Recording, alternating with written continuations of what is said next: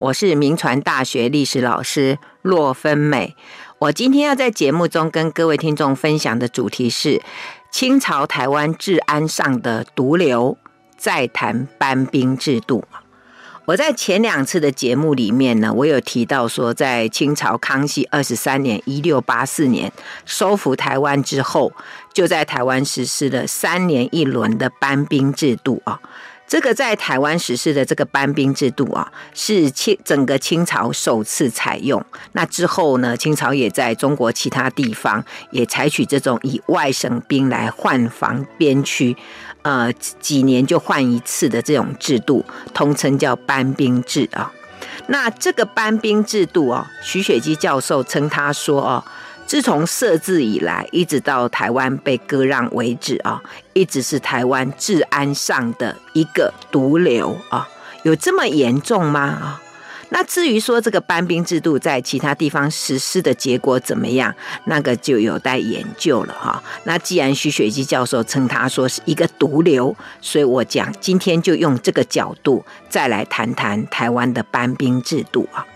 那既然他是毒瘤，那我们就来看一下，说这些班兵哦，在台湾到底到底做了些什么违法乱纪的事情啊？怎么徐雪姬教授会给他这样一个评论啊？按照徐雪姬教授的看法，他是这样提到，他说，其实很早在这个清朝收复台湾的康熙年间开始啊，那到雍正啊这些年间，这些班兵强悍，然后不受武官约束。呃，不听这些长官的治理的情况就很严重啊。主要是因为当时在台湾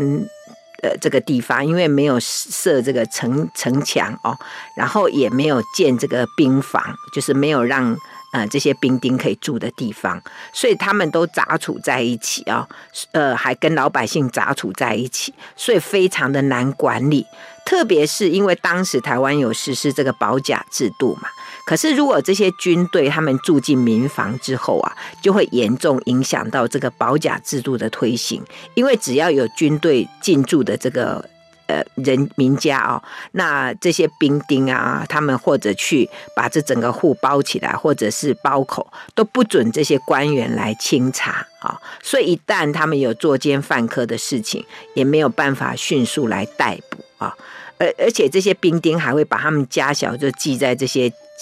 这些民户里面，这根本也无从查考起啊！所以当时的台湾道成斌就是他为了要贯彻这个保甲制度，他曾经建议说啊，这些有兵丁所居住的民居，呃，就除了说要把这一些民他们的一些呃，比如说他们的籍贯呐，他们是属于哪一个。区啦，哪一个社啦，哪一个坊，都要把它写得很清楚。然后寄住在里面的兵丁，也要把他们的籍贯属于哪一个营、哪一个哨，都要把它写出来，然后列在他们的一个门牌上，把它挂起来。可是都没有获得成效哦，所以这些班兵骄悍如如故。呃，一直到康熙五十年（一七一一年）十月，也这个姚唐任台湾总兵时候啊，好像才有稍微有一点改观。啊，可是呢，在康熙六十年（一七二一年），我们在这一年就发生那个朱一贵事件。那这个事件发生的时候啊，很多的兵丁因为他们的家人都在这里嘛，所以他们为了怕家人有一些闪失，就先逃到澎湖去。所以这个事朱一贵事件发生之后啊，那康熙皇帝就觉得这样不行，所以他就下令。禁止这些班兵把家里的妻小带到台湾来。那当然，主要就是怕像刚刚那样说，呃，发生事情的时候，他们因为照顾自己家人，就疏忽他作为军人的职责啊。而且呢，如果把他们的父母跟妻子留在大陆啊，那他们就不敢叛变，因为一旦有叛乱的事情，那他的父母跟妻子就可以可能就首先就被惩罚了啊。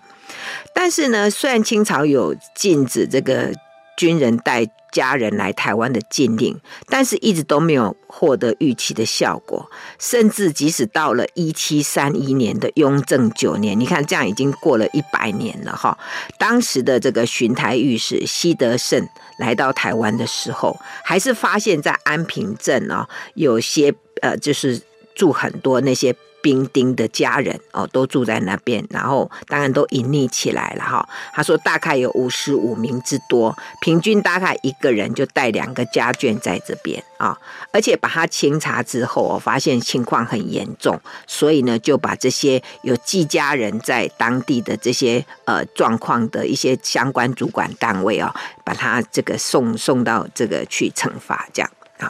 然后到了乾隆初年呢，好像稍微好一点。可是到乾隆末年呢，尤其是这个乾隆五十一年（一七八六年）有发生这个林林爽文事件嘛？那当时因为这个事件发生啊，那整个台湾就这样子非常的不安哦，所以很多班兵就借机哦，又犯下了不少的案子。所以那时候乾隆皇帝觉得这样不行哦，一定对台湾的这些兵丁啊，一定要加重惩罚哦。如果不加重惩法，就没有办法有一个纪律，所以那时候就曾经有发生说有一个兵丁啊，他去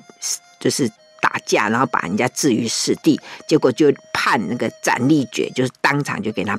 这个砍砍头。这样的状况哦，所以显然这个刑罚变得严格啊。那经过乾隆这样的一个严格的一个一个刑这个刑罚之后，好像稍微有一点缓和。可是到了嘉庆中叶以后啊，哇，这些班兵哦，他们有的人在台湾就就又娶了妻子了哈，那有的在台湾又在做一些生意了哈，所以搞得这些这些班班兵啊，他们这个就是说，即使要时间到，他们要调。回中国去都没有办法，就是按照时间来做事啊，而且到了这个这个道光年间了。整个这个班兵啊，这个不法的行为就越来越多哦，所以以上我们可以看到说，当时的这个班兵在台湾的状况真的是蛮糟糕的哈。那为什么这些班兵在台湾会有这样的状况？这个我们后面再来分析啊。那这边呢，大概我们呃总结就说，当时的班兵在台湾的恶行哦，大概有几种呃，这个就说他们会有一些专门做一些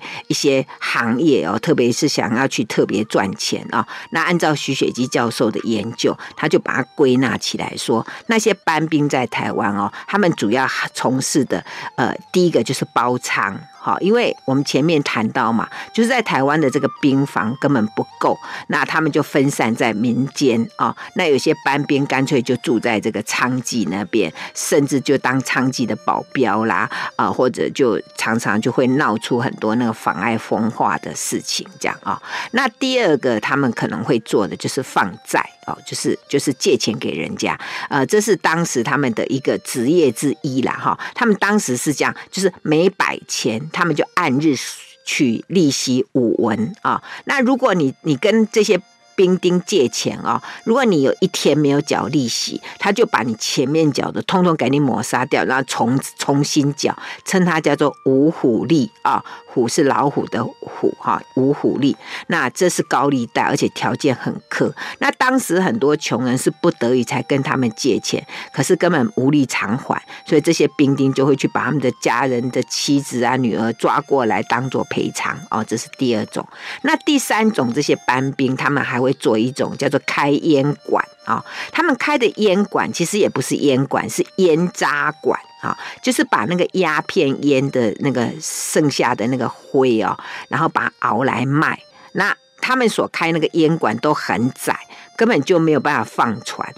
放那个床啊，而且有限的地方还隔好几层啊。那当时来这边会吸烟渣的都是穷人的哈，可是你要吸这种烟渣，吸到能够。能够足他的烟瘾，也要花数十文才能够嘛，哈，所以有的人就因此还沦为小偷啊，这是第三种。那第四种就是这些班兵哦，他们还会在台湾开当铺啊，呃，他们开的当铺叫做小押，押就是抵押的押哦，就是叫小押。那这些人他们开的这个。这个当铺啊，就是呃，如果你跟他当啊，一一一一个东西如果值一百文，他就给你九十一文啊，称为叫九抽啊。那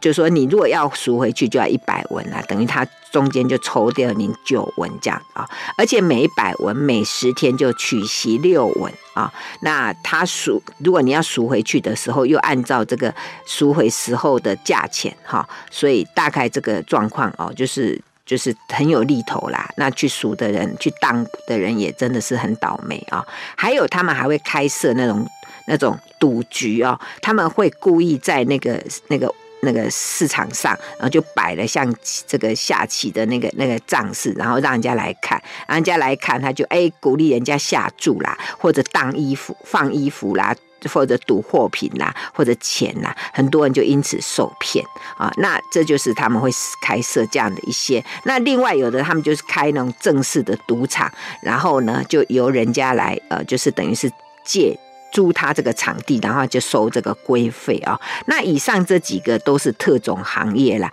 呃，当然容易引起纠纷啊。那虽然有一些呃班兵，他们为了谋生，他们会开一些比较正规的行业，譬如说裁缝店呐、刻字店呐。但是不管怎么样，这些班兵来台湾的目的，就是要来这个防戍啊，啊，就是来防守的啦。那经营生意本来就应该不应该啦，可是呃，他们经常就是为了要要做生意，然后还请假啊，跑出去做生意，根本就不在营地啊。这种人数在当时大概有十分之三之多啊。那甚至这些。班兵还会跟其他衙门的这些班吏啊结合起来，然后甚至呢斗殴啊、打架这种事情在当时很多哦。总之就是说，这些原来调来台湾呃防戍的人，却成为台湾地方安宁的破坏者。难怪徐雪姬教授称他说。称他们叫做台湾治安上的毒瘤啊！那我刚刚有在问一个问题啦，就说为什么这些班兵来台湾之后，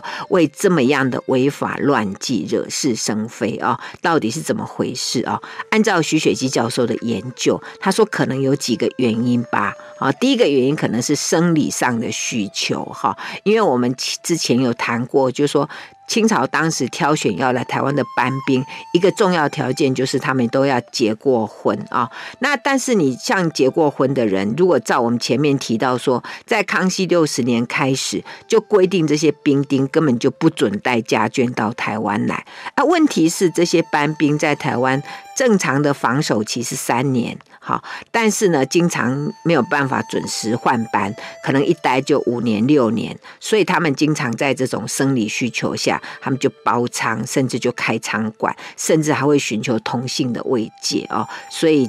这个班兵在台湾的不法事情里面哦，妨害风化的事情很多啊，这是。第一个可能的原因，那第二个可能的原因就是心理上的苦闷吧，啊，因为主要是来台的这种恐惧症，因为你知道，在以前当时的这个呃交通条件来讲哦，呃，这个要渡过台湾海峡哦，经常会遭海难啊，毙命啊，那除非是说他们在台湾有亲戚啦，或者来台湾能够能够赚钱，像前面提到有什么生财之道，不然谁愿意来啊？而且当时这种。来台的这种恐惧症不止班兵有，甚至连官员都有啊。像我们之前介绍过的那个，在道光末年出任台湾道的徐宗干啊，他当时是会派来台湾担任台湾道，是因为他在之前任东三省的这个呃的这个官员的时候有亏空，所以他必须赔补三万以上，所以他就来台湾借台湾的官封，因为来台湾比较好赚钱呐、啊，就可以弥补哈，所以他就自称说他来台湾。是。藏海迢迢冒险前往啊，可所以可见当事人要来台湾，其实心理上都是怕怕的哈。而且如果你是水兵，那就还更危险，因为水兵要常常去巡哨嘛哈，而且他们还要在台海两地啊，呃，就走来走去，因为他们需要去呃福建去领饷啊，而且要运一些什么硫磺啊之类，所以要常常在海上来来去去，遭沉船溺毙的状况几率可能比较大。啊！而且如果他幸而没有没有葬身海底，没有死，可是他所在的东西沉没了，他还要赔偿哎，除非皇帝特许才可以不赔啊！而且很多人到台湾来之后啊，还水土不服就死掉，这种很多，所以当时在那个。厦门城外啊，就有专门在埋葬这些从台湾运回去根本没有人认领的棺木啊，还有每年还有这个专门运这些棺木回厦门的这个船叫做太平船啊，还有就是说台湾地方这些乱世很多，常常有丧命的。状况啊，所以等等这些状况都会让这些班兵们心里有很大的压力啊。那他们要发出他们的郁闷，一个就是接宗教信仰，所以在台南府城有一个白龙庵，他就是这些戍兵他们。在那边祈祷啊、拜拜的地方，可见他们压力很大。那另外一个表现就是表现在这种为非作歹的事情上啊、那第三个可能让他们为非作歹的，可能是因为同乡观念很发达哈、因为这些班兵主要都是来自福建漳泉嘛。那当时在台湾地的这些移民，大概也是属于这样哈、所以清朝廷本来为了避免他们勾结在一起为乱，常常想把他们打散，可是这样也是没办法哈。因为他们还是有机会可以碰在一起，所以真的很难避免。因为同乡观念，所以就勾结在起来的状况。还有就是我们前面提到说，他们来台湾都没有办法有固定的居所可以住啊。因为当时台湾的这个就是，即使你有有有这个。就是有设这个兵房，可是那个兵房的房子都很破烂呢，呃，很简陋啊。譬如说像陆兵的话啊，陆路的这个兵丁的话，他们那个营帐甚至就是用那个盖，就是种种一些树木啊，给它围起来而已啊。那主将住中间，那其他人就住旁边。那水师更惨，他们很多人就住在船上。好，那很经常，如果像台湾这个地方啊，地震啊、台风啊，所以这个营房倒塌很多哈。呃，这种兵房的这个简陋啊，一直到清朝末年，都因为屋瓦那个那个瓦太贵了，都没有办法改建啊。那我们前面谈过嘛，因为他们没有兵房可住，就住民房，那跟老百姓太接近了，很容易发生事情哈。所以这也是呃造成他们很容易违法乱事的原因。还有。第五个原因可能就是金钱的纠纷吧，哈。关于这个班兵在台湾的这个薪水啊，徐水基教授是认为说这个薪水很薄啦，呃，所以可能这个台湾物价太贵了，所以还有常常有一些传奇误期，薪水没有办法顺利领到，所以才会有他们跑出去外面经营的。的一个经营生意的状况，可是许玉良教授认为说，其实台湾班兵的待遇还不错，而且他们还有经营副业，应该没有经济上的压力。可是不管怎么样，就说因为他们有去经营一些生意，所以经常产生金钱上的纠纷啊，这可能是产生这些违法乱事的原因。那另外还有一个可能啊，就是说可能这些班兵本身的素质或者他原本的习惯就有一些问题吧啊，按照许玉良。教授他就认为是说，譬如说他们的班兵的领导者的问题，因为当时特别是在水师方面，因为水师人才很难得，所以这些福建的水师他们都不需要回避啊。他们中国官有一种就是要回避，你不能在本地当当官嘛。可是水师因为很少，所以他们就会领导到当地的人。那导领导跟这些官员都是处于同乡。那我们前面谈到过这个同乡观念的的。这个关系很容易就会集结在一起，哈。还有就是说，当时的这个班兵里面呢，因为当时的这个班兵是从各营抽调出来嘛，那彼此间也不熟，所以就很容易有人混充在里面，或者根本就是冒名顶替的啊。所以这也可能是造成这些素质的问题。还有就是，呃，当时因为来台这个班兵人数。呃，不够啊。那在嘉庆十年（一八零五年）就有发生这个海盗蔡迁之乱啊，所以他们当时就招募很多在台湾当地招募，可是都招募到一些游手好闲的人哈，所以。呃，当时的理由是说，如果把他们招募进来，他们就不会为匪。可是这也造成班兵素质降低的一个状况。那另外呢，就是说在班兵的素质里面呢，因为当时的这些福建班兵啊，是以漳州跟泉州最悍，那其他地方比较懦弱。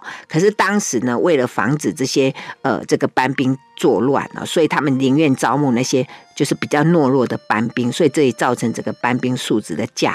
这个降，这个下降。那另外就是从咸丰三年（一八五三年）以后啊，台湾班兵的轮调断断续续，很多班兵在台湾很久都回不去。那因为没事就就在当在各地晃来晃去，就惹是生非。所以这些问题就造成整个班兵啊，在台湾违法乱纪的一些状况。好，我们先谈到这里，休息一下，广告过后再回到 News 九八九八讲堂。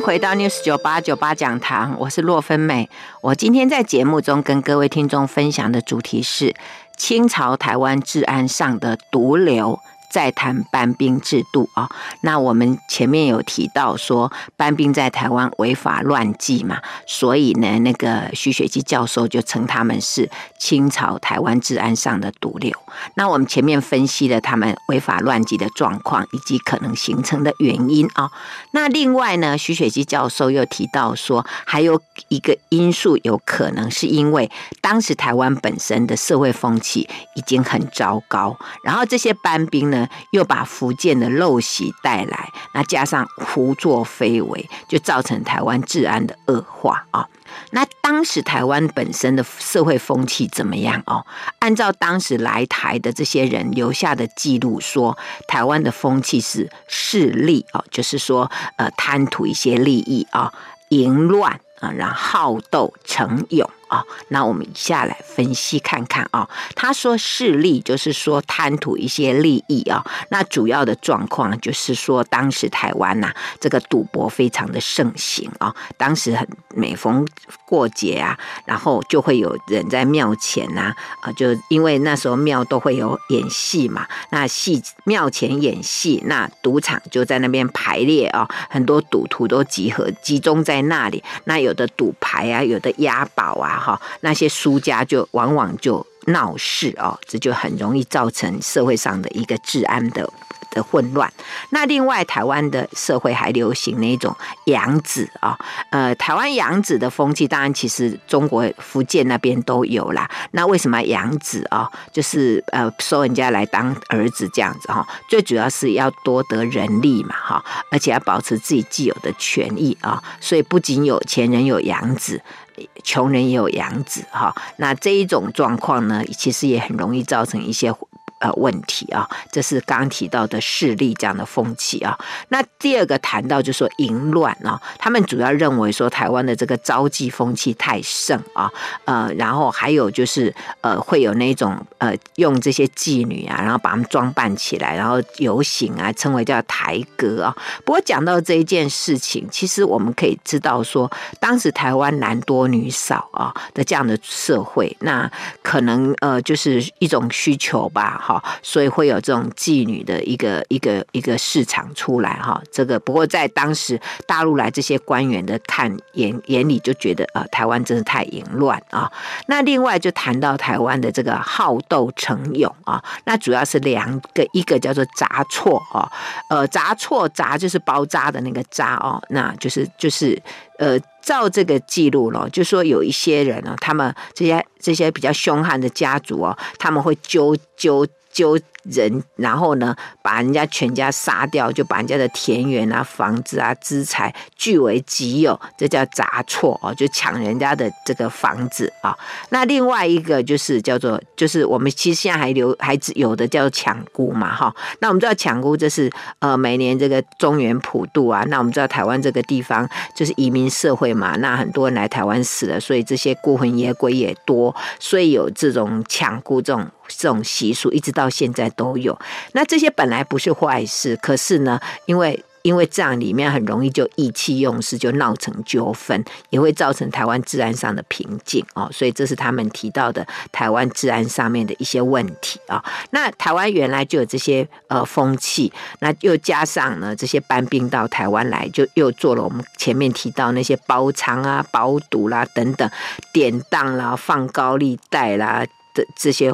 事情，所以很容易就引起很大的这些纠纷。那甚至呢，还曾经发生一个案例，就是说有一个彰化县民，因为班兵屡次滋事啊，让他们被欺啊，他们还会去劫这个小刀会来相抗这样的一个状况啊。所以总括来讲哦，就是班兵来台湾，不但把在福建的陋习一一。带来台湾，增加台湾地方上的困扰，而且因为他们欺压百姓，让老百姓又很受不了，就会结党对抗，就严重的影响到台湾的治安啊。那对于班兵在台湾如此的状态，那清朝的官员他们知道吗？那他们有没有采取什么样的策略啊？那这个我们来研究一下。我这边举这个徐雪姬教授的研究哦，他说当然知道。好，这些官员怎么会不知道哦？所以在一些资料上，我们就来看看当时这些官员他们怎么样。呃，对这样的一个现象，他们采取什么样的看法或者建议啊？像在道光年间，就有一位姚元之哦，他就在他手上的一个折子，那个折子叫做《台湾盐务及一整顿》这样的折子里面，他就记载的很清楚。他说，在道光年间啊，在台湾的班兵有一万四千人之多啊。他说，他们到台湾来，就住在这个娼妓家，以娼妓的家，然后以聚赌为事啊，甚至还会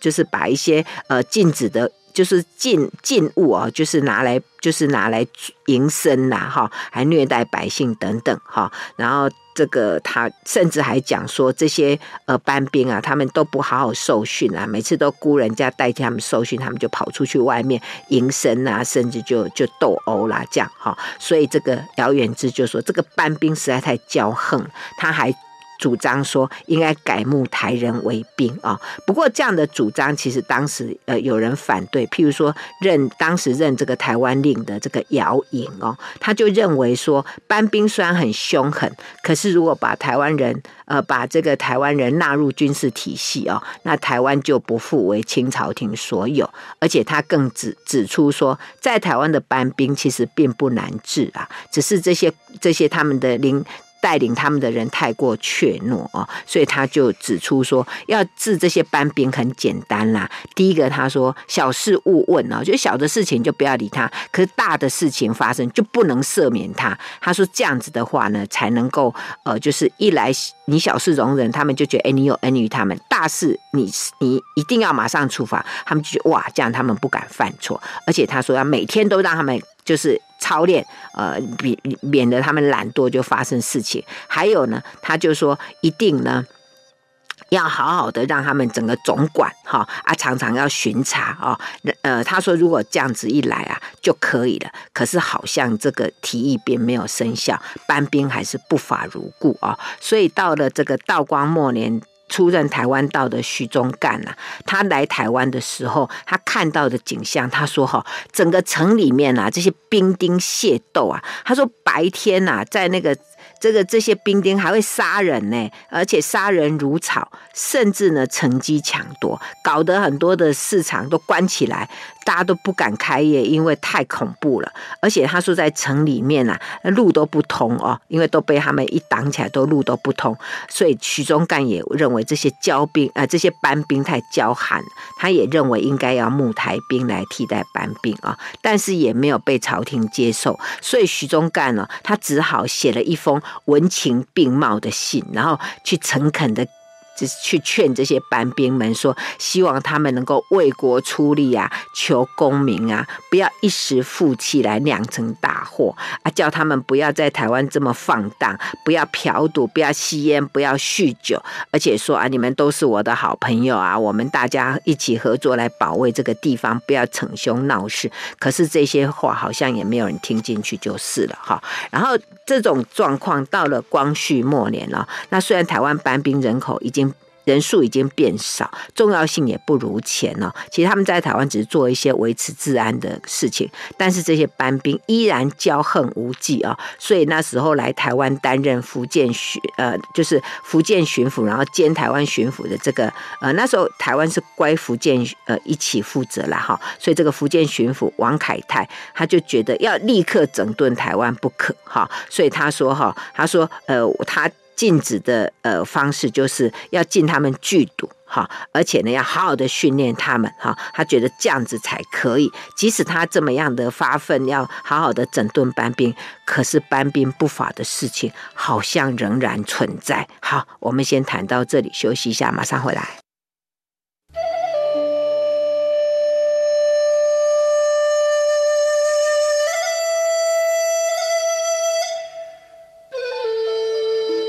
欢迎回到 News 九八九八讲堂，我是洛芬美。我今天在节目中跟各位听众分享的主题是清朝台湾治安上的毒瘤。再谈班兵制度啊，呃，因为徐雪姬教授认为哦，这些班兵来台湾哦，不但没有好好的防守台湾，还在台湾造成很多治安上的问题，所以称他们叫做毒瘤啊。所以我们前面两段大概就分析了当时呃班兵在台湾的状况啊。那我们也谈到有官员，他们也非常的呃努力，然后建言，希望呢能够改善这样的状况啊。那除了官员个别的努力之外呢，那清朝廷其实他也颁颁布了一些惩治班兵的条例啊。按照徐雪姬教授的研究啊，当时的这个。惩罚条例啊，主要大概有七条。那第一条是关于是说，如果这些班兵哦生事扰民的时候，呃，该如何的惩罚哦？比如说，主要都是说惩罚的时候呢，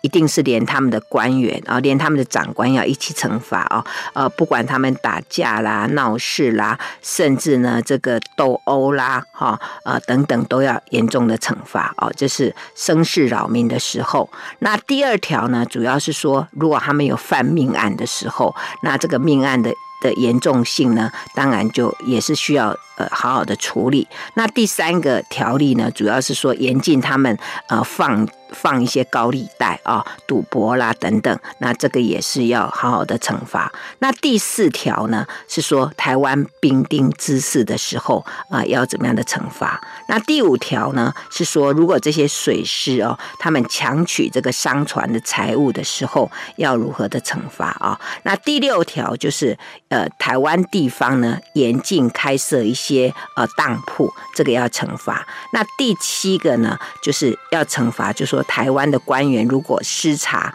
呃，包庇这些班兵呢，在台湾开赌场、开娼寮，这些也要惩罚。那在前面的这个七条里面呢，不知道听众有没有听出来？它其中有三条特别标明台湾啊，就是第四条。第六条跟第七条，哈，因为我前面讲说，班兵不只是设在台湾嘛，哈，其实在各地都有，所以这一个条例其实是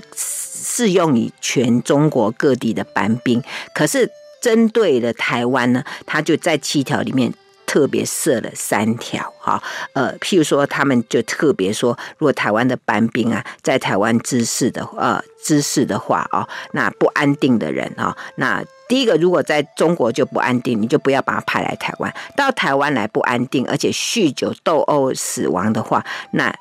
甚至那个推选他来的人，哈，这些人都要一起惩罚，哈。所以这是呃第四条。那第六条就是，因为我们前面不是有讲说，这些班兵他们会在台湾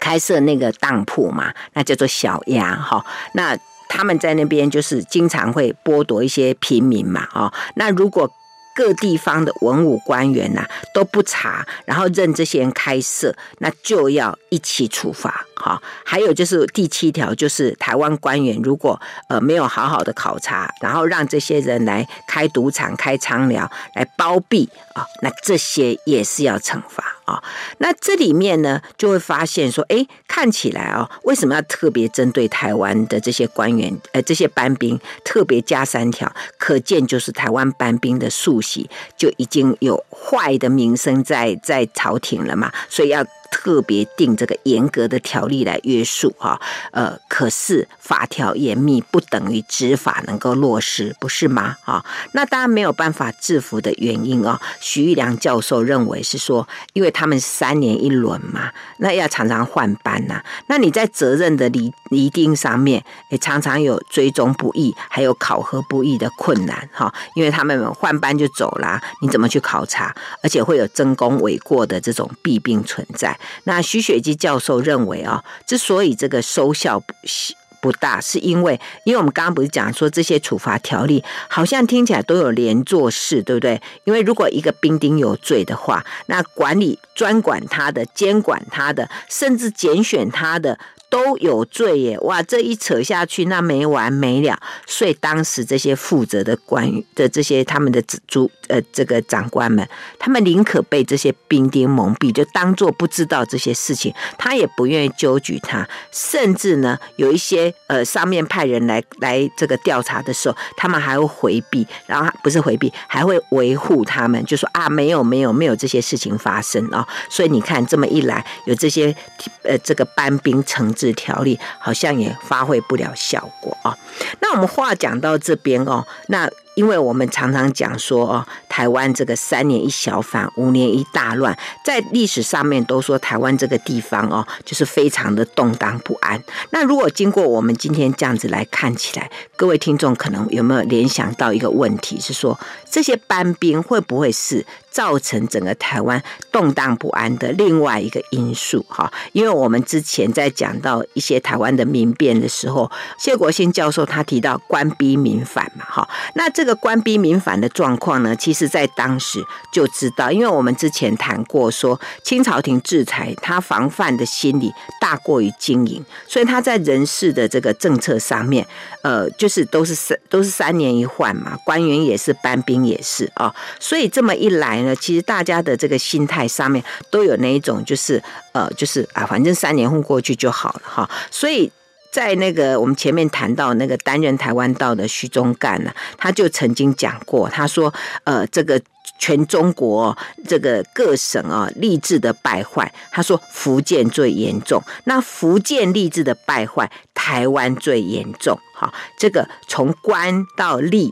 道义哦，他说这三层哦，就是官员贪污啊，然后这些兵丁们他们又扰民哦，所以我们之前讲说福建官员他们喜欢。”转调来台湾，他们说来台湾叫做调剂，调剂就是贪污的意思了哈。那另外除了这个许宗干这样的看法之外啊，那像牡丹社事件，同治十三年这个牡丹社事件之后来台的这个沈葆桢啊，他也讲到，他说台湾人民之所以常常蠢动哦，是因为这些官以利益为爪牙，然后利益呢以民为鱼肉，所以老百姓跟官员就互为寇仇哦，所以彼此仇视嘛哈，所以搞得这个。自然很很不好，这样哈，而且那个呃谢国新教授呢，他也提到哦，就是我们之前讲到说这个班兵啊，他们的这个秩序啊，他们的器械啊，甚至他们的整体的这个状况啊，就是非常的差，所以才会搞得这个呃，就是。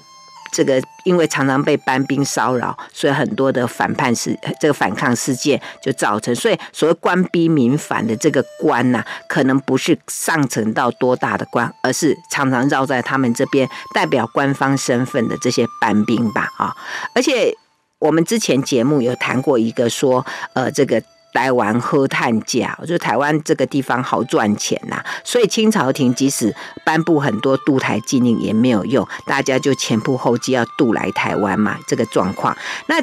除了这些老百姓哦，想尽办法移民来台湾之外，其实清朝廷来台湾的这些官吏还有班搬兵，他们也是把台湾视为喝炭家的地方啊，好，所以才会这个。许宗干又讲一句话，他说：“只见兵来扰民，未见兵去杀敌。”哈，所以这也相对就埋下了民众反清的种子哦。所以这个呃，许文雄教授就曾经讲过，他就说：“从清朝治台哦，就康熙治台以来，清朝廷跟台湾人民之间的关系啊，真是已经发展到相看都讨厌的敌对关系。所以一直很多从朱一贵啊、林爽文啊啊这个。”戴潮春啊，等等，就是所谓的三年一小反，五年一大乱的这一个台湾的不稳定哦。其实我们如果从搬兵的扰民这件事情来看，呃，也许也许我们可以对这个。问题呢，多一些理解，所以讲到台湾的这个社会呢，我想不应该只觉得是台湾移民、台湾人民的问题，或者台湾的这些呃著名的问题，这些派来台湾的这些班兵，可能是一个值得我们去观察啊。所以，我们为今天的这个讨论呢，我来稍微做一个简单的结论啊，就是这些班兵来台湾，他们可能是基于这个生理的需求，可能基于这个心理的郁结吧，哈。所所以他们加上在台湾各种生活的不便，所以他们就会产生很多不法的行为。可是清朝廷呢，他没有采取这个疏导的方式，反而还定很多的条例来约束，甚至还采取这个所谓连带处分的原则。所以这样子根本就既没有办法制裁这个不法的班这些班兵，反而激起更多的这些反抗。那就加上说，台湾这个地方原来风俗，原来这些呃像奢靡啦、淫乱啦、好斗啦等等，那又加上这些班兵的为非，当然更严重的影响到台湾的治安哦。所以，因为我们谈到班兵制度，当然班兵在台湾有他们的一些功能啦哦。那清朝廷在呃设置这样的制度，也不全然是。呃，完全是负面。但是我想，制度好不好是一件事情，但是在推展的时候呢，到底如何的去推展它？那你有没有很好的方式呢，来做一个？就是因为总是他们出门在外嘛，哈，在台湾这个地方，一切就是不是那么方便，那当然引起很大的问题。所以徐雪姬教授就称他们说，他们是台湾治安上的一个毒瘤。那我想通过今天的一个讨论，我们想可以对班兵制度有更进一步的认识吧。好，那我们今天就谈到这里，谢谢收听九八讲堂，再见喽。